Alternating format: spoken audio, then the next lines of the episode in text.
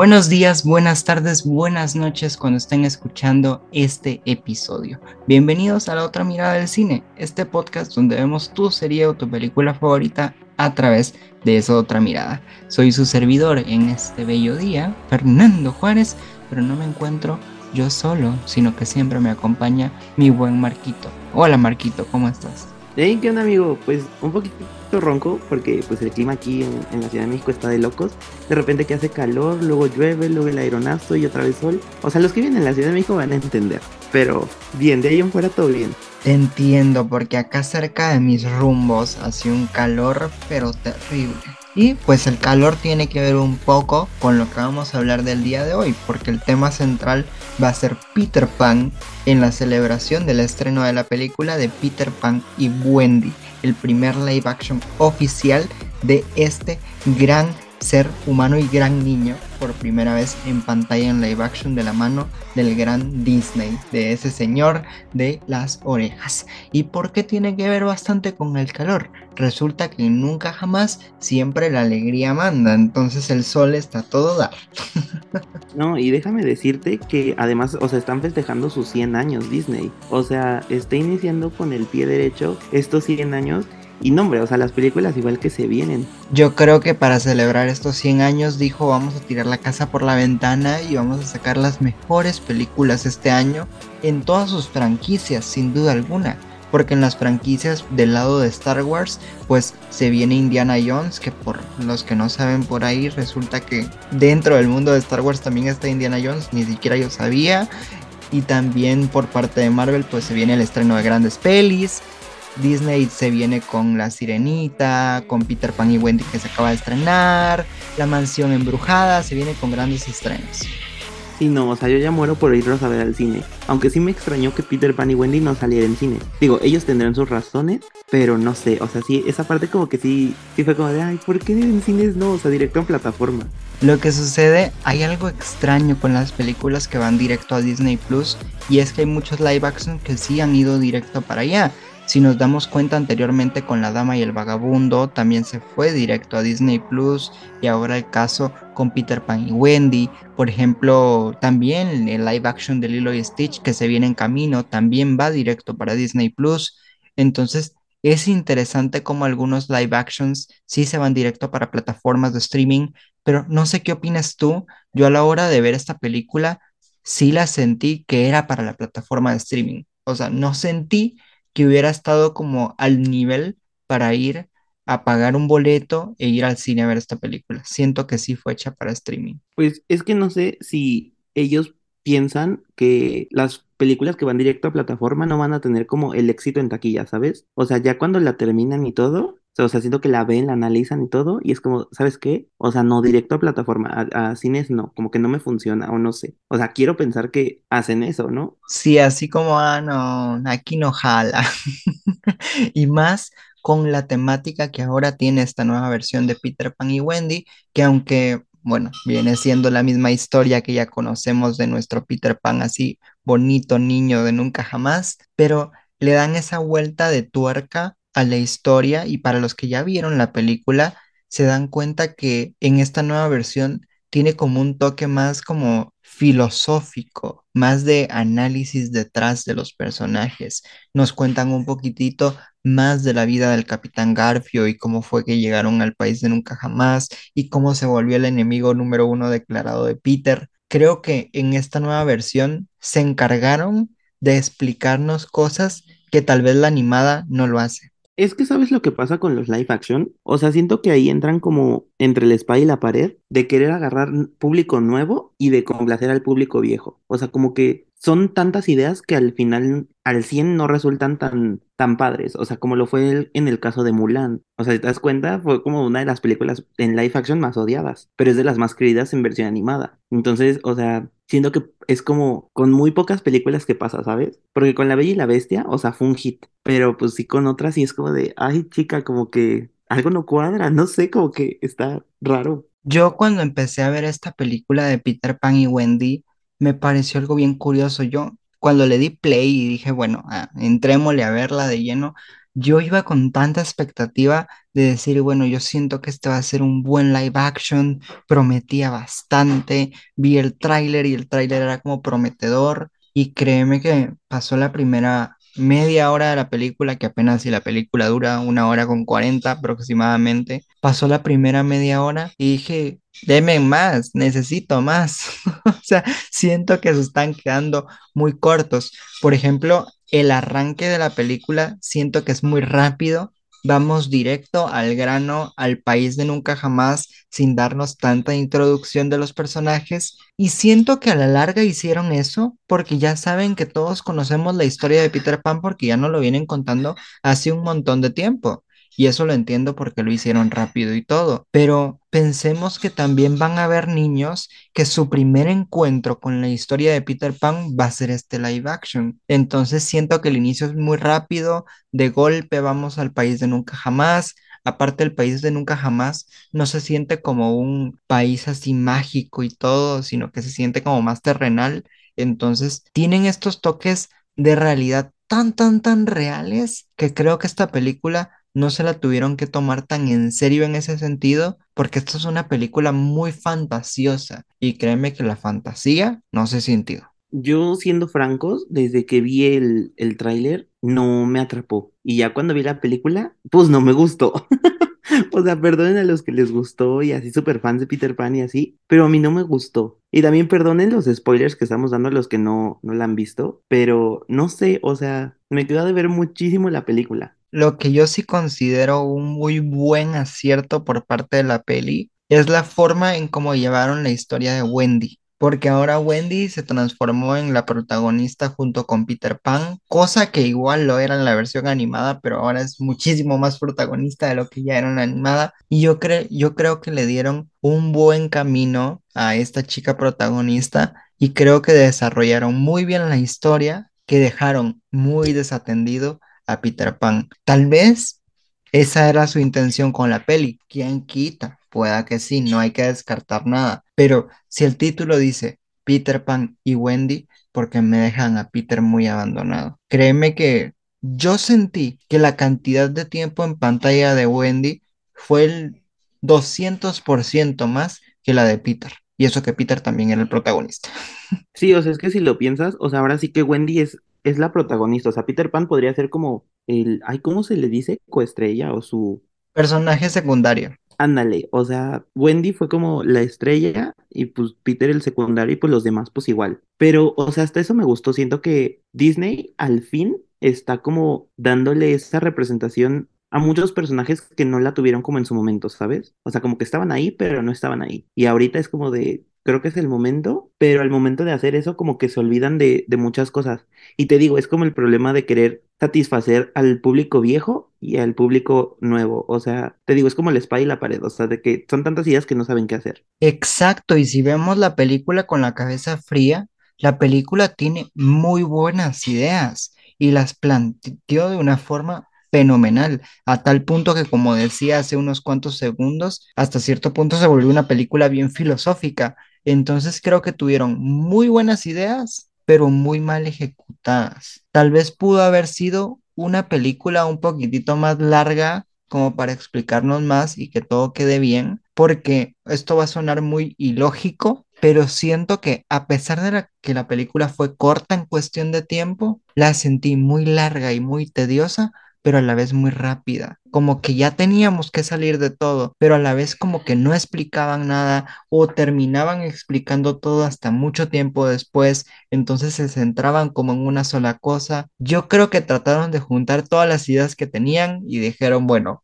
vamos a ver qué sale.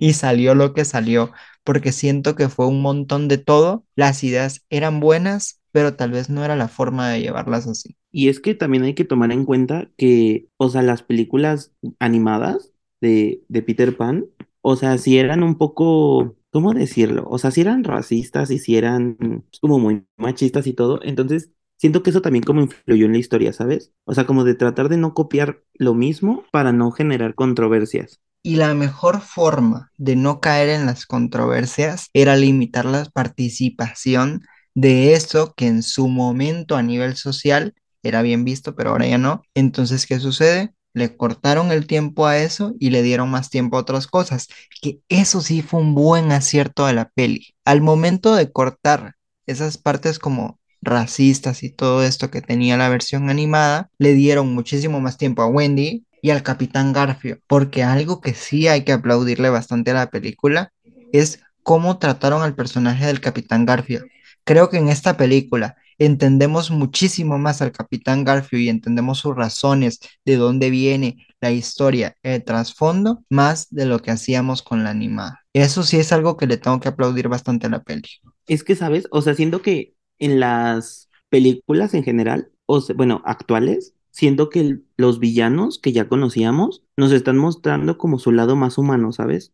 O sea, como con Cruella de Vil, con Maléfica. O sea, siento que es como ese mismo concepto o esa misma idea de tratar de, de demostrarnos que no son al 100% malos.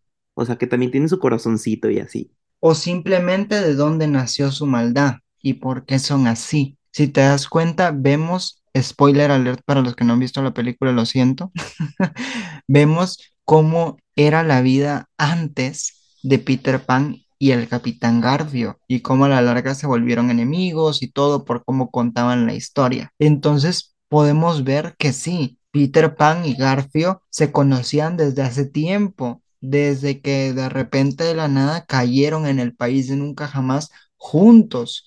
Y es por eso que el Capitán Garfio se quedó como adulto en esa edad que tiene para siempre y Peter Pan se quedó con ese niño que es siempre, porque ambos cayeron en el país de nunca jamás en tiempos diferentes y eso es algo bien curioso porque significa que los adultos pueden entrar al país de nunca jamás y se quedan adultos así como están y los niños que entren pues se quedan como niños así como están, porque dentro de este país pues el tiempo no pasa. Y esa es la idea de lo que le gusta a Peter Pan. ¿Por qué? Porque Peter Pan dijo, lo que me gusta del país de nunca jamás es que nunca dejo de ser niño. Y créanme que a nivel psicológico en la vida real, o sea, hablando en la vida real, sí existe a nivel psicológico una enfermedad que le llaman la enfermedad de Peter Pan. Y el nombre se lo dieron por la película. Entonces es algo bien curioso. Ay, amigo, qué fuerte, eso no me lo sabía. Esta enfermedad, o sea, ¿cómo se da o qué, o cómo? No, o sea, es como que no entiendo. Esta enfermedad se le llama el síndrome de Peter Pan y esto da a nivel psicológico. Y me voy a sentir como tipo Wikipedia en este momento porque les voy a contar. El síndrome de Peter Pan se define como el conjunto de características que sufre una persona que no sabe o no quiere aceptar las obligaciones propias de la edad adulta. Esto quiere decir que no puede desarrollar roles como padre, pareja o cualquier otro rol que tengan los adultos, que se espera en un ciclo de vida común, digámoslo así. ¿Esto qué quiere decir? Que normalmente a los adultos ya entraditos en edad que tienen síndrome, el síndrome de Peter Pan también, son personas que también se les va olvidando todo y se convierten en niños nuevamente. También eso puede contar como el síndrome de Peter Pan. Entonces, eso es el síndrome de Peter Pan. No manches, está súper interesante y qué fuerte. Pero lo curioso de este síndrome de Peter Pan no es que todos decíamos ser niños de nuevo, porque sí, todos lo decíamos y tenemos un corazón de niño muy, muy grande. Pero este síndrome de Peter Pan llega a tal nivel de que la persona de verdad no es consciente que es adulta.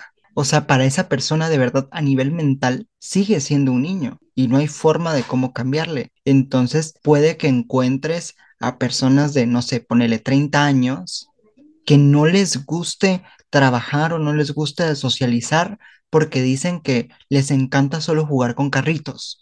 Y ellos se mueren por jugar con carritos y hacen juegos de carreras y todo como los niños, pero no lo hacen en sentido de juego como tal jugar, jugar, jugar, como con un niño, sino que lo hacen tal cual por ellos, o sea, porque ellos están jugando con sus carritos, porque son sus carritos, o sea, actitudes puramente de niños en adultos. En este caso, el síndrome de Peter Pan, hasta el momento de lo que yo he investigado, porque tampoco soy experto, ¿verdad? En psicología y todo, no me saqué un doctorado en psicología, que yo tenga conocimiento al momento, en toda mi ignorancia del caso, creo que no hay solución para este síndrome. Que yo sepa.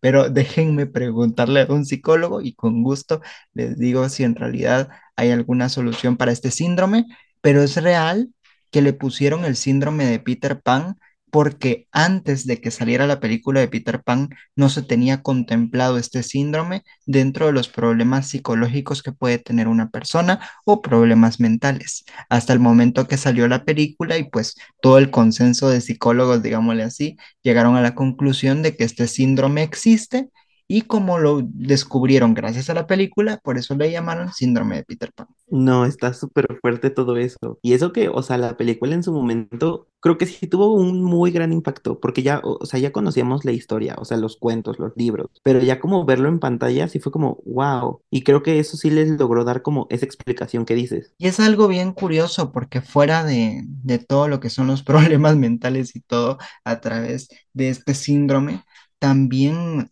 hay que agradecerle a Disney, quien fue quien abrió la puerta pues a todo este conocimiento gracias a la película y todos los acontecimientos que previamente les contamos, pero también Disney abrió la puerta a que otros estudios se atrevieran a hacer sus propias versiones de Peter Pan. Y aquí es donde hacemos una mención honorífica a todas esas artes, de verdad, porque hay que llamarles artes, todas esas artes para el cine y la televisión que hicieron que sin duda alguna se robaron el corazón de muchas generaciones. Por ejemplo, en los noventas se estrenó la película de Hook, que es una como nueva versión de Peter Pan, que qué sucedería si Peter Pan se hubiera quedado con Wendy en el mundo real y pues volvió a crecer. Peter Pan literalmente creció y se volvió un adulto y la película ya es Peter Pan como adulto y regresa al país de nunca jamás. De ahí en el 2003 con Universal, que hizo su propia versión, que es la que todos amamos y consideramos como el live action oficial de Peter Pan hasta cierto punto. Y también la versión del 2014 2015 por ahí, que simplemente le llamaron Pan, que es como la más reciente, antes de la gran Peter Pan y Wendy, que es la que estamos hablando el día de hoy. Pero Disney a lo largo del tiempo no solo estrenó la primerita película de Peter Pan animada que estábamos hablando, no solo estrenó el live action de, de, Disney ahorita de Peter Pan y Wendy, sino que también salió su secuela en el 2002 del Regreso al País de Nunca Jamás. Que aquí voy a abrir mi corazón, Marquitos, aquí voy a, hablar algo bien curioso sobre esta segunda entrega de Peter Pan, que créeme que yo vi tanto la secuela de Peter Pan animada que la amé más que la original. De verdad, yo la secuela la amo, hasta más de la original. Sí, te súper entiendo. O sea, a mí me pasó que, bueno, yo no vi, la primera vez yo no vi como la original. O sea, yo vi la segunda, o sea, la secuela. Pero, o sea, yo no recordaba que había una antes. O sea, eso ya fue como, o sea, años después de que yo ubicaba de que ya la secuela era de que con la hija de, de Wendy, que es Jane, y El País de Nunca Jamás, el Capitán Garfio y así. Pero, o sea, yo no tenía como esa noción de que había una antes hasta que ya la vi y no sé, como que no, no tuvo tanto impacto como, como la secuela. Yo creo que nuestra generación vivió eso precisamente, el boom, pero de la secuela. Y yo creo que nos quedamos tan enamorados de la secuela que esa se volvió la original para nosotros. Tanto así que la canción de inicio de la secuela se volvió todo un hit y es una de las canciones de Disney más emblemáticas en toda la historia de Disney. Y eso que es de la secuela de Peter Pan, que es cuando le cantan a la estrella al inicio de la película. Literalmente ni siquiera pasaron 10 segundos del inicio de la película y ya le están cantando a la estrella, básicamente. Entonces esa se volvió todo un hit completamente. No, y también la estrella ha sido un icono muy grande en Disney, quieras o no, o sea, ha salido en muchas películas. O sea, digamos, de las más recientes, eh, pues tenemos el claro ejemplo de La princesa y el sapo, que la, ¿cómo se llama? El bichito este, es que no me acuerdo los nombres, pero la luciérnaga, pues estaba enamorada de la, de la estrella, bueno, de la segunda estrella, o de la primera, no me acuerdo, pero, o sea, es como un icono muy emblemático de Disney también. Estaba enamorado de su Evangeline. Ay, tan linda la luciérnaga, de verdad. Y luego llegó con su Evangeline, luego de, del fallecimiento de la luciérnaga, perdón, spoiler para los que no han visto La princesa y el sapo, pero luego se juntó con su estrella, fue hermoso, fue hermosa esa escena totalmente. Y ya que tocaste el tema de la estrella y que en muchas películas sale, esto es algo muy bueno para decir, para celebrar estos 100 años de Disney, justo en noviembre, Disney va a estrenar la película Wish, la cual le van a dedicar toda una historia completa a esa estrella a las que le han cantado, hablado y todo, todas las películas y hasta series de Disney. Entonces, eso va a estar bien interesante, no se pierdan la película de Wish en noviembre porque vamos a tener de regreso a un villano. Dios santo, va a ser la primera película de Disney en años en tener un villano declarado. Porque desde La Princesa y el Sapo creo yo que no tenemos un villano así establecido en una película de Disney. Entonces va a ser el regreso de esos villanos clásicos para darnos un poquitito de sabor de ese Disney antiguo mezclado un poquitito con el Disney actual. Oye, eso no sabía, qué fuerte. Pero también, o sea, déjame decirte que, o sea, Peter Pan, en Peter Pan y Wendy, o sea, como en todas las películas, pues generó controversia. Que yo no entiendo por qué les causa controversia el color de piel de una, o sea, de un personaje. Sí, está bien que queremos que sea muy apegada a la historia y todo, pero, o sea, lo hacen con algunos personajes que pues no, o sea, no encuentro como el en qué les afecte, ¿sabes? Y es que en el caso de Campanita, porque muchos se molestaron porque era una persona de color. Y yo así como de, ay, güey, o sea, nadie sabe cómo son las hadas en realidad. O sea, no sabemos si tienen la piel amarilla, verde, azul, o sea, eso da lo mismo. Y es lo mismo que está pasando con la sirenita. O sea, nadie sabe cómo son las sirenas en realidad. Solo porque Disney haya puesto en su versión animada de esa forma un personaje no significa que así sea. Entonces, please, no le den hate a las películas solo porque le cambiaron el tono de piel a un personaje y todo. Porque lo que sí es cierto, y esto sí le tengo que alegar mucho a la película de Peter Pan y Wendy, es que siento que el personaje de Tinkerbell en esta película fue un personaje muy desaprovechado, muy desaprovechado así en niveles extremos. Porque si te das cuenta, tanto en la película original de Peter Pan animada como la secuela del 2002, vemos cómo Tinkerbell hasta cierto punto es muy envidiosa y egoísta porque a la larga ella ama a Peter. Entonces no quiere que nadie le hable a Peter ni nada porque según Tinkerbell, Peter es de ella. Entonces, ¿qué sucede?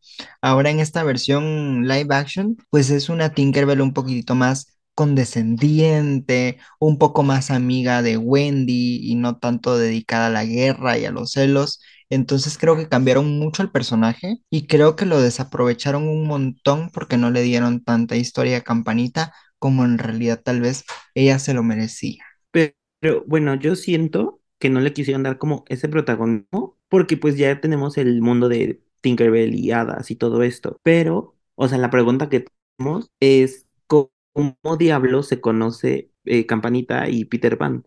Porque sí sabemos que existen en el mismo universo, que están pues en, en tierras mágicas y todo esto, pero ¿cómo diablos se conocen? Porque todos sabemos, o sea, todos ubicamos la, la franquicia de Disney Hadas, de, de Tinkerbell, sus amigas y todo, y ahí les va un dato curioso, o pues sí, tómenlo como dato curioso, porque pues uno hace sus investigaciones. Pero, o sea, déjame decirte que, digo, no sé si es un rumor o no sé si, si, si fue verdad o no sé, pero eh, Disney Hadas tenía planeada la última película eh, donde se conocería Campanita y Peter. O sea, era como su, ¿cómo decirlo? O sea, antes de toda la historia de Peter. Pero ¿por qué no lo hicieron? ¿Quién sabe? O sea, nos quedamos con la duda, cerró el estudio y ya nunca supimos. Y ni sabremos, creo. Pero, o sea, no sé, siento que esa parte sí, sí me falta, ¿sabes? Y es algo que a la larga a mí me dolió, porque cuando se iba a hacer esta séptima película, que ojo, esta séptima iba a ser la última, no era cualquier cosa, ya eran siete películas de Tinkerbell, o sea, qué nivel. Es la franquicia más longeva que ha tenido Disney en toda su vida prácticamente, pero el ya no hacer esta séptima película porque el estudio cerró, básicamente Disney Toon Studios cerró y por eso es que ya no se hicieron, ya no se hizo esta película, ni todas las películas que tenían planeadas, porque ya tenían películas planeadas. Entonces, que este estudio tan emblemático cerrara, duele demasiado. ¿Por qué? Porque este estudio de Disney Toon Studios fue el dedicado de traernos grandes películas como lo fue la secuela del Jorobado de Notre Dame, la secuela de Pocahontas, la película de Buzz Lightyear Comando Especial que dio paso a la serie animada de los inicios de los 2000. Entonces, este estudio trajo muy buenas pelis y muy buenas series derivadas de sus productos de Walt Disney Animation Studios. Entonces, cuando Disney decidió cerrar este estudio, automáticamente se vio afectada Disney Hadas porque era una de sus grandes franquicias dentro de este estudio. Pero yo hubiera rescatado la franquicia de Disney Hadas y lo hubiera mandado a Walt Disney Studios y digan, bueno, por favor produzcanme aunque sea la última película. Y así cerramos con toda la franquicia. Pero la dejaron muy de lado, lastimosamente. Pero igual, volviendo un poquitito al tema de, de, pues así que de las personas de color. O sea, te digo, yo no entiendo por qué se molestan. Si contamos todas las escenas de la campanita de 2023, o sea, no suman creo que ni 20 minutos. O sea, ¿por qué? Como 10 minutos más o menos, 15, os armaron un alboroto. Y es como de chicos, please, espérense a verla porque luego, luego con sus cosas raras de que, ay, no me gustó, ay, no sé qué. O sea, o sea, si todavía no conoces ni al personaje, no sabes ni, ni qué va a hacer, o sea, no, todo mal. Yo siempre he sido partidario totalmente a nunca juzgar un libro por su portada, como diría la frase. Yo no me dejo llevar por los trailers o por lo que diga la gente. Yo siempre me voy a disfrutar una película.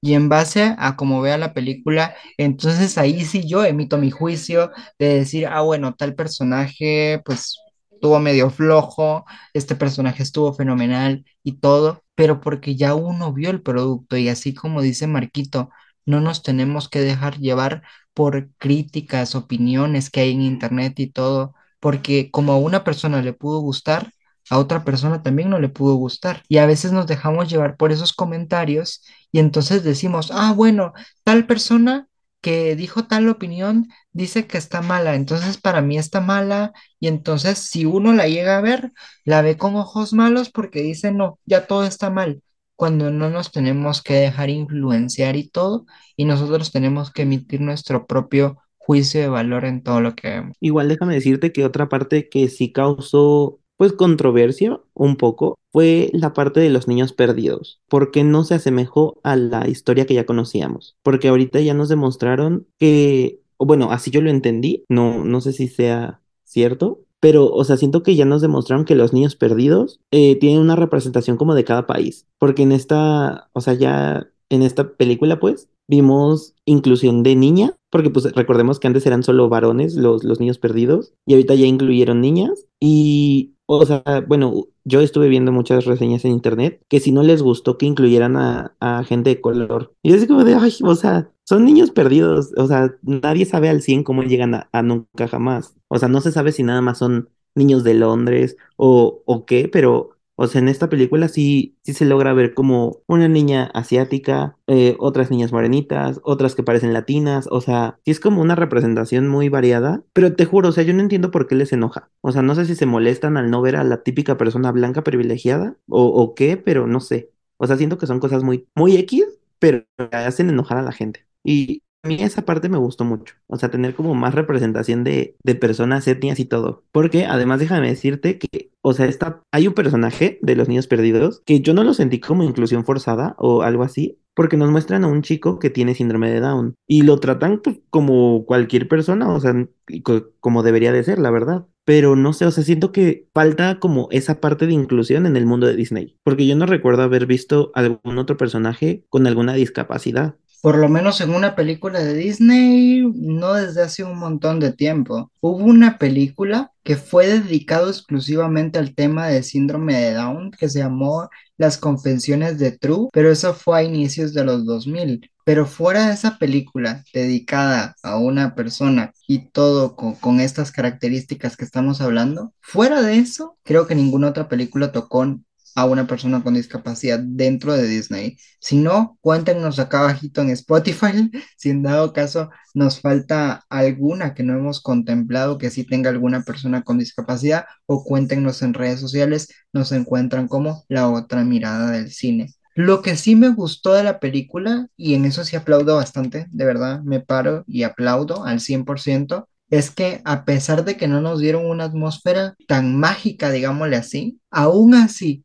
los escenarios eran muy bonitos. O sea, visualmente hablando, el lugar del país de nunca jamás era una cosa, pero hermosa. Yo creo que a nivel visual, la película ahí sí superó las expectativas, no por lo mágica que es, sino por lo visualmente bella que se convirtió. Igual, amigo, o sea, explícame algo porque ahí sí yo no entendí este personaje, pues creo es nuevo o no sé si quisieron como incluir a, en la primera película de Peter Pan al personaje indio, que pues en esta sale como una chica en un caballo y tiene como otro reino, o sea, esa parte como que no la entendí, o sea, no, no, no sé, o sea, como que era la, la hermana de Peter o la amiga de Peter o no sé, la, no sé, o sea, como que no entendí. Te voy a contar, este personaje sí sale en la primera película de Peter Pan animada y también sale en la versión live action del 2003 de Universal, que estábamos hablando de hace unos cuantos segundos. También este personaje sale en esta peli. Pero este personaje,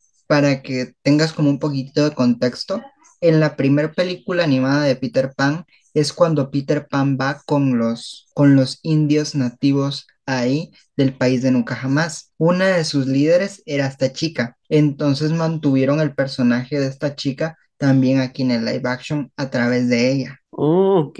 Sí, porque te juro, o sea, en las reseñas que estaba viendo, igual era como el personaje de como por qué, qué hace ahí, no le entiendo. Y es como de, ah, pues sí, sí es cierto, yo no entiendo de dónde salió ese personaje, pero bueno. Y también en otra cosa de las reseñas que vi, es que no les gustó el Capitán Garfio. Y es como de, pues, es- o sea, son los nuevos villanos. Bueno, o sea, las nuevas representaciones, pues. Pero pues es el mismo, o sea, no sé qué, qué no les gustó. A mí, o sea, en lo personal sí me gustó. O sea, ya, no sé, es como un refresh, por así decirlo, para el personaje. Yo este Capitán Garfio, uy, lo sentí como muy X. Para mí lo sentí como muy X. O sea, no es que no me gustara, sino que siento que es un personaje que pasó muy desapercibido y lo único bueno que tuvo es como el tipo de backstory que tuvimos del personaje. O sea, siento que es el único aporte buenísimo de la peli en ese sentido. Oye, pero también hay que recordar que en esta película, o sea, el Capitán Garfio nos llega a decir que Peter Pan también es malo, o sea, si era ojete el niño. Porque, o sea, el Capitán Garfio, que para los que no sepan, bueno, yo también la verdad es que no me acordaba o no sabía, pero el Capitán Garfio se llama James. Y James, o sea, por lo que entendí de la película, fue como el primer niño perdido y ya de ahí se encontró con Peter Pan, o sea, está como rara la cosa. Pero el chiste es que llegaron como los dos casi casi al mismo tiempo y pues el Capitán Garfio extrañaba a sus papás, a su mamá y todo, y pues él quería regresar y pues Peter Pan le dijo, ¿sabes qué? Si regresas ya no somos amigos, no sé qué.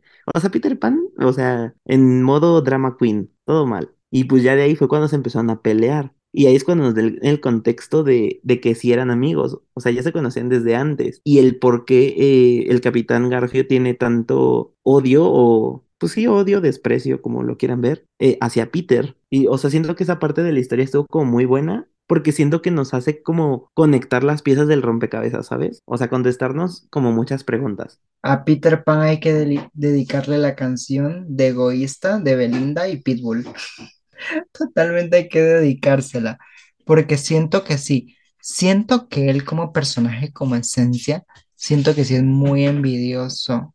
O sea, tiene sus puntos buenos, sí es buenísima onda y todo el personaje en sí, pero siento que cuando hablamos de los intereses del personaje, creo que ahí sí el personaje de Peter Pan pone sus intereses muy por encima de los demás y no en el sentido bueno, sino que totalmente en el sentido malo, y eso creo que a la larga es lo que lo convierte en egoísta y lo convierte en esa persona tan inmadura que es, y tiene sentido porque es un niño, ¿va?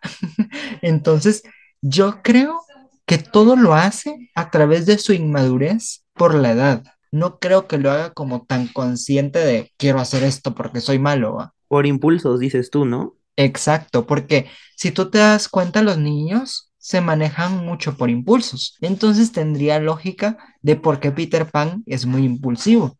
¿Por qué? Porque es un niño. Bueno, o sea, sí, pero también si te das cuenta, o sea, Peter Pan sí siento que sí es malo, o sea, es como un villano, pero no al 100%, porque igual, como dice, siempre pensaba en él y así, pero imagínate, yo así lo veo, él tenía odio hacia sus papás, o sea, porque él sí fue como de, ¿sabes qué? O sea, nos vemos, yo no te quiero volver a ver, hasta ahí. Y de hecho, o sea, en casi al final de la película nos demuestran que Peter Pan, bueno, ahí estuvo raro porque como que no sé, no hubo partes que no la entendí, pero, o sea, nos muestran que Peter Pan vivió donde ahorita vive Wendy con sus papás, pero pues sus papás ya, pues de seguro están muertos o o no sé, porque pues no sabemos cuánto tiempo pasó ahí, pero, o sea, si Peter Pan es muy egoísta, o sea, digo, está bien que pienses en ti, en verte crecer y lo que quieras, pero, o sea, Peter Pan lo hacía como de una mala manera, donde pues quieras o no, sí salían como perjudicados todos a su alrededor. Lo que sí le tengo que aplaudir bastante también a la película es precisamente el final, como tú dices, el que nos dieron más historia detrás de la historia de Peter también y no solo del Capitán Garfio, con eso que tú que acabas de comentar hace unos cuantos segundos, porque no sabemos cuánto tiempo ha pasado en el país de nunca jamás. Pueda que pasaron ya 100, 200 años, quien quita la posibilidad, puede ser números hasta infinitos, y por eso la familia de Peter pues ya no vive en la casa donde ahora vive Wendy, porque ya pasó bastante tiempo. Pero entonces tendría lógica y sentido por qué Peter Pan viajaba mucho del país de nunca jamás para la casa para escuchar las historias que Wendy le contaba a sus hermanos. Y Peter Pan por qué iba y se acercaba a esa casa a escuchar esas historias. No solo porque le encantaba cómo Wendy contaba sus historias, por supuesto, es que estaba embobadísimo con las historias, sino que también él tenía un poco de historia con la casa, porque su casa a la larga era su hogar en la tierra, pero dijo, no, de aquí no soy y se fue al país de nunca jamás. Entonces, esa metáfora en la película es muy buena, el saber que aunque nos alejamos y todo, aunque ya no queramos nada, siempre vamos a tener un tipo de conexión o de contacto con nuestras raíces. Y eso es algo hermoso. Igual, ¿sabes qué me pareció curioso? Digo, no sé si fue un guiño que le quisieron hacer, porque yo lo sentí como un guiño. Eh, cuando la mamá les cuenta las historias a estos niños, yo sentí que la mamá ya conocía al Peter. O sea, yo siento que ellos como que tuvieron historia, pero pues obviamente la mamá no se acuerda y ahora le tocó vivirlo como a Wendy, cosa que fue como lo mismo de la secuela animada. O sea, obviamente yo creo que no, no pensaron en eso, pero yo te juro que así lo sentí, en unas partes. Pero eso a la larga no tendría tanto sentido y te voy a contar por qué. En la secuela de Peter Pan animada, Wendy ya estando adulta se acuerda de Peter Pan. Entonces, ¿cómo no la mamá de Wendy no se recordaría de Peter? Entonces, eso está como raro ahí. Ay, no, sí es cierto, tienes toda la razón. Ay, no, yo me creé mi película en mi cabeza. Pero igual, ¿sabes qué también me pareció curioso, raro, no sé? O sea, igual, ay, pues ya hemos soltado un buen de spoilers, pero el final sí no, no entendí. O sea, ¿los papás adoptan a todos los niños perdidos o cómo? Porque, o sea, si te das cuenta, Peter Pan, pues, o sea, los deja ahí y pues este güey se va. Es como, ok, pero ¿por qué no regresan como con su familia? O, o no sé, o sea, como que esa parte no, no entendí. Imagínate que ya lleven años con Peter, así como con Peter, tal vez su familia ya no está viva en el momento que regresan a la Tierra. Entonces, yo creo que sí los adoptan a todos. Y es como que se convierten en una gran familia feliz. Ay, pues espero, porque, o sea, si te das cuenta, o sea, Peter Pan creo que es el personaje con más red flags de Disney. O sea, ¿Ah, sí? quieras o no, es manipulador, egoísta, este, pues egocéntrico, todo, o sea, todo mal con Peter Pan. Y ese guiño a la película del 2003 de Universal. O sea, creo que ahí sí fue un guiño bien, bien descarado de decir, le vamos a dar un saborcito de live action del 2003 con esa escena del inicio de la película, de lo del beso y todo, y que Wendy le da el dedal a Peter. O sea, eso fue un grito totalmente a la película de 2003, así como, ¡ay, el dedal!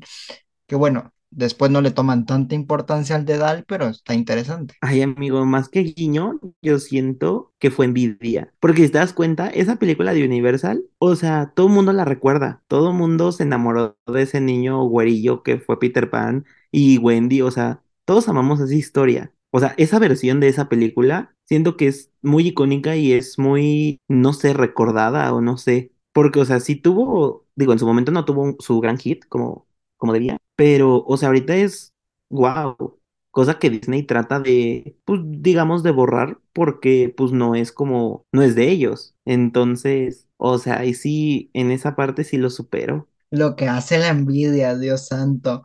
Pero tú que estás del otro lado escuchándonos, cuéntanos si te gustó esta nueva versión de Peter Pan y Wendy en live action que se fue directo a Disney Plus.